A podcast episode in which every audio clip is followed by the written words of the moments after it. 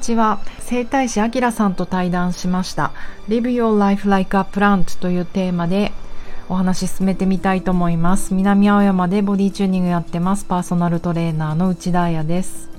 えっと、今日は鹿児島のゴッドハンド整体師そして植物生産者でもあるあきらさんにお越しいただきました。こんばんは。こんばんは。よろしくお願いします。よろしくお願いしますえっと、あきらさんは 私が働くアザーヤマアパートメントという、えっと、南青山の小さなスタジオで、えっと、そこで2ヶ月に1回お越しいただいている鹿児島の整体師さんです。今日来たんですよねあきらさん。そうです。今日来ました。朝何時の飛行機に乗ってくるんですか？朝9時の飛行機に乗ってだいたい約2時間。11時ぐらいにあの到着しました、うんうん、それで今日はもうすでに4人ぐらいの整体をしてい。るんですけれども、はいあのしかももう何年来てくださってるんですかね、うちのスタジオは。うち15周年になったんです。あじゃあ14年ぐらいだろう。えそんなに、うん、そうですよね。初期の頃だね初期の頃から本当お越しいただいてあのすごいですよね。ファンが途絶えない。いえありがとうございます、本当にありがとうございます。そしてあの最近は植物生産者としてもご活躍なんですけれども、はい。えっ、ー、とそちらの話をちょっと伺ってもいいですか？植物の生産の方が実は古いのかもしれないってことにこの間気づいて。生態よりも？生態よりも一番最初やっぱ農業の方から始めてるので。でその間に、えっと、資格を持ってるっていうのを聞いた人たちが、やってみてよっていうのでそちらもはあの同時進行で始まってたよなみたいな、うんうん、植物ってあの主にどんなものを育ててらっしゃるんですか、えー、と最初に輸入したのがメキシコの方からの、うん、えー、と種とかだったので、うん、やっ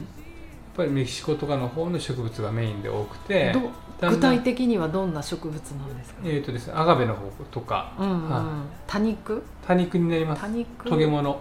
えーと、サボテンと多肉って違うんですか、まあ、一緒にどうあままとめられる、うんうん、傾向かな今はじゃあその両方サボテンも。もうやってます、うんうん、それを育ててえっ、ー、と日本全国に売っているという仕事なんですか、はい、サイトで。うん。そのブランドがデイライトはい、はい、そうです。で私もえーと、遊びに行ったんですけれどもあきらさん、本当にすごいビニールハウスを持ってますよね、はい、自分で建てて。建てた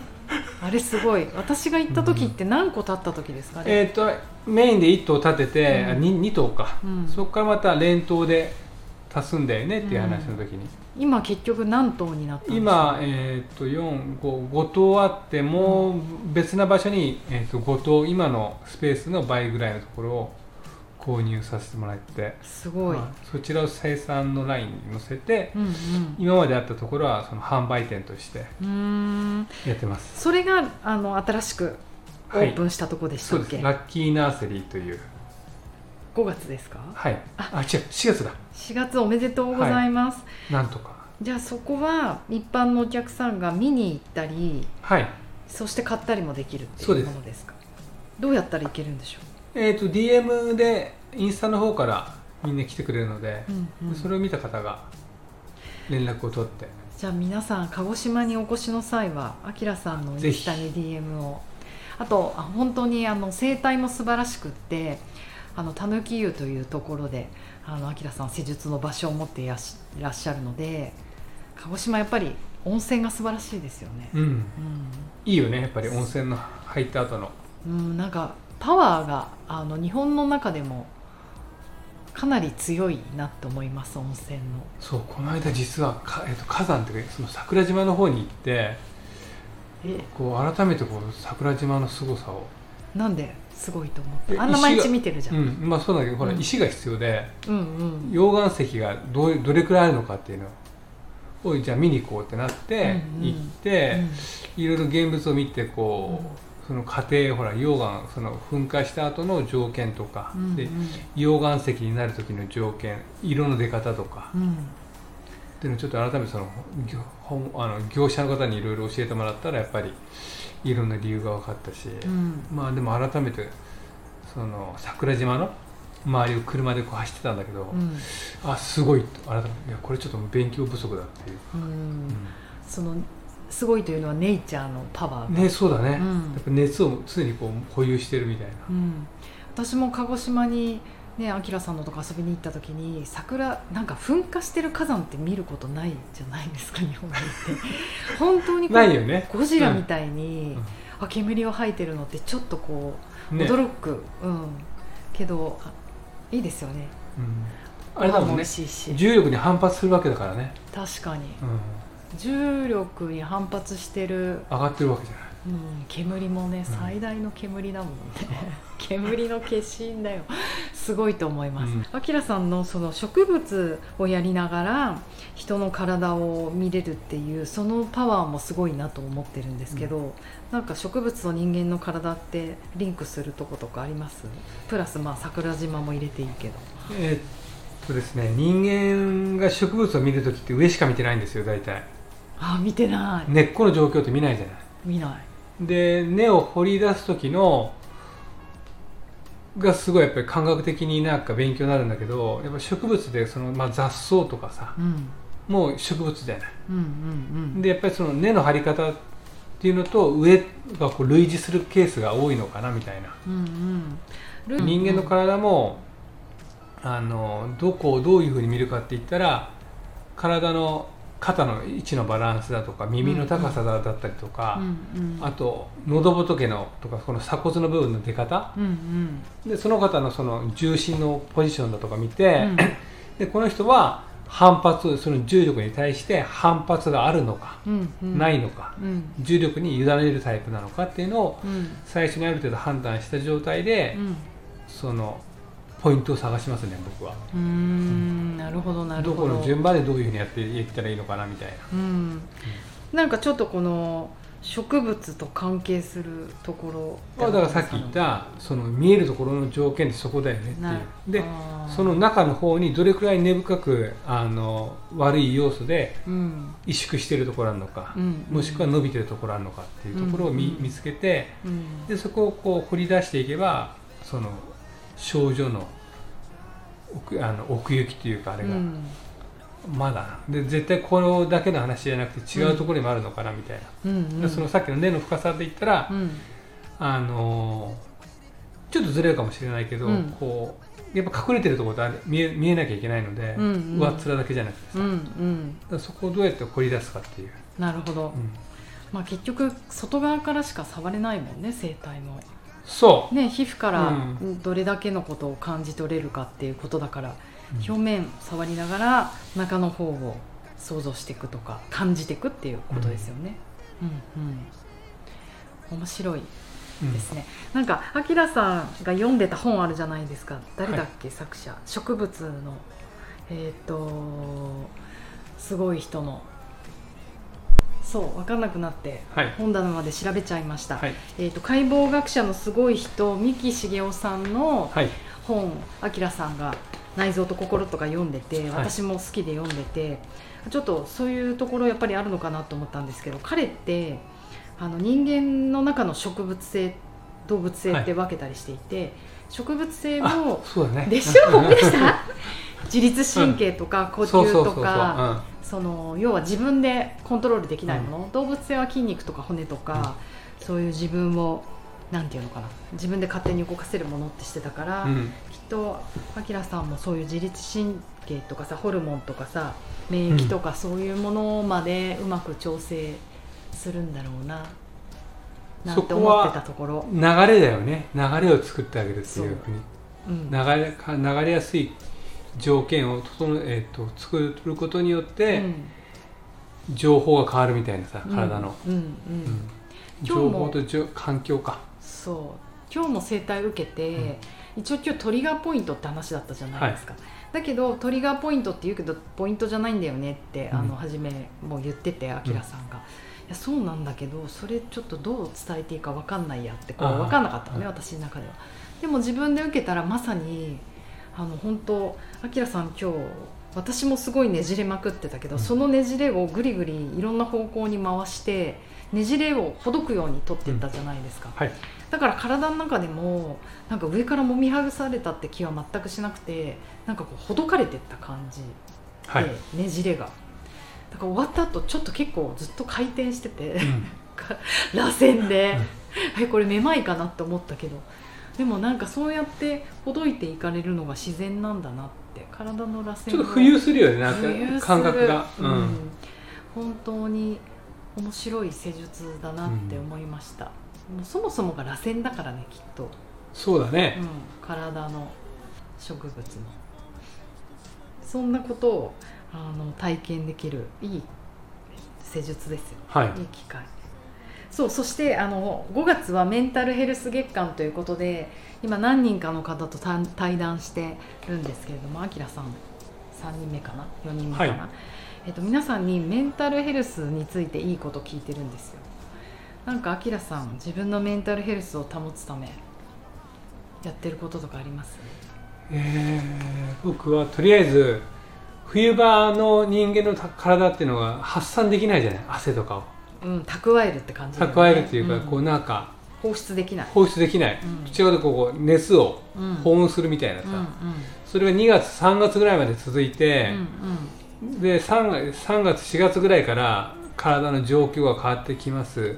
そしたら体内体内に溜まってるものを出せる環境に変わっていくことによって、うんうん、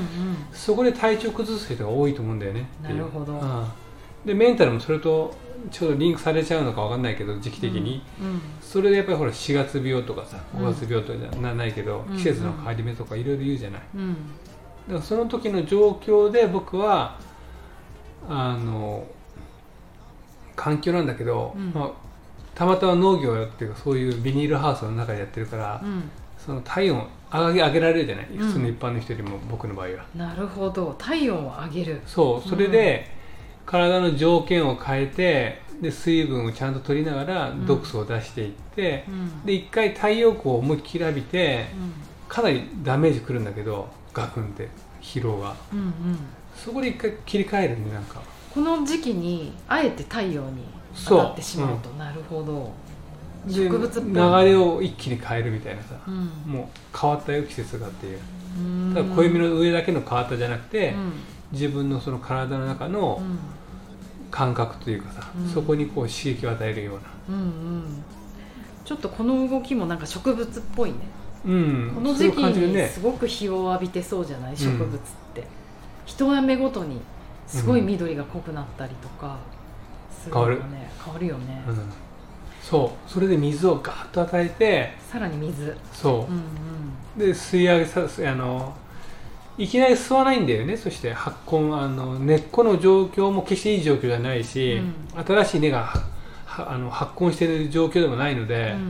うん、1回目水をバーッと大量に与えて、うん、そして本来数日間置いていいんだけどもうすぐ翌日また同じぐらいの水量を与えるっていう。うそしたら一気にこう発根してきて、土の中の状況。だからそれは目に見えない世界じゃない、だけど経験値とかそういった今までのその失敗とかで、うん、あ多分もう感づいたな彼らをっていうのも分かるから、うん、また翌日それに対応して水を与えてあげると、どんとこういい成長に変わっていくよね。なるほど、またってあの見えないところは見えないと見えないところに気づかなきゃダメだよねっていう。そうね、うん、なんか今ちょっとまた話がずれちゃったんだけど、はい、メンタルヘルス的に言うとあきらさんがこの時期に発散させるために一回パンと日に当たるってことですか、ね、そう、うん、そこでこう変える思いっきり流れを、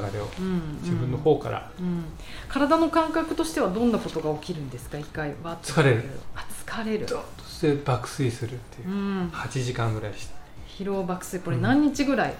続くんですかね、うん、1日2日？2日3日続くよね。うん。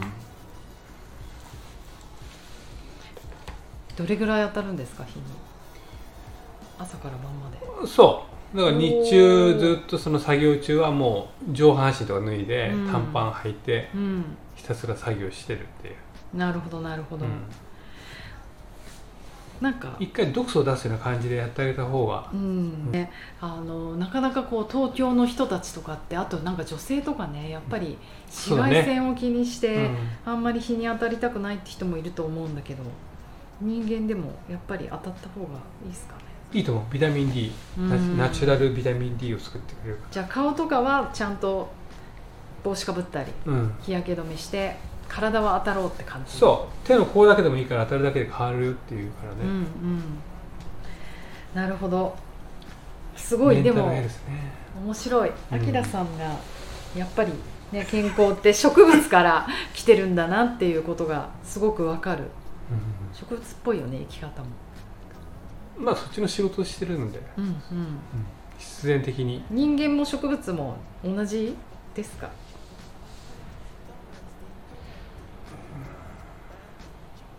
一緒かな、うん、知れば知るほどこう。いろんななんか書籍とか目目に通すとやっぱり、うん、あの似てるよね、うん、あの細菌が必要だし環境が大事だし、その見えるところと見えないところとかもさ、うんうん。わかります。面白いよね。面白い。ポップアップショップやった時にあきらさんに、えーと、植物を持ってきてもらって、お裾分けしてもらってね販売したんですよね、はい、うちのスタジオでもアガペと本みたいなやつ、はい、本みたいに開くあれなんつうんでしたっけあれはブックアロエっていう。ブックアロエがすごい元気に育っててああいうものがでもそばにあるとなんかああやって生きようってちょっと思うよね桜島ほどびっくりはないけどあなんかシンプルに育っていくって癒されるなって思います、うん、そうだ。あの植物を買ってくれた人にアドバイスとかあります？今の時期。えー、っとですねアドバイス今もうすごい成長したがってる時期なのでとりあえず水をたっぷり。そして腰水はあの現金です。そこに溜まった水腰水って何？あの腰水、うん。水を溜めた状態に受け皿に溜めた状態につけっぱなしにしないそこの水は全部捨てるっていう,、うんうん、なるほど、はい、メリハリをちゃんとつけることです、うん、で日中の冠水よりも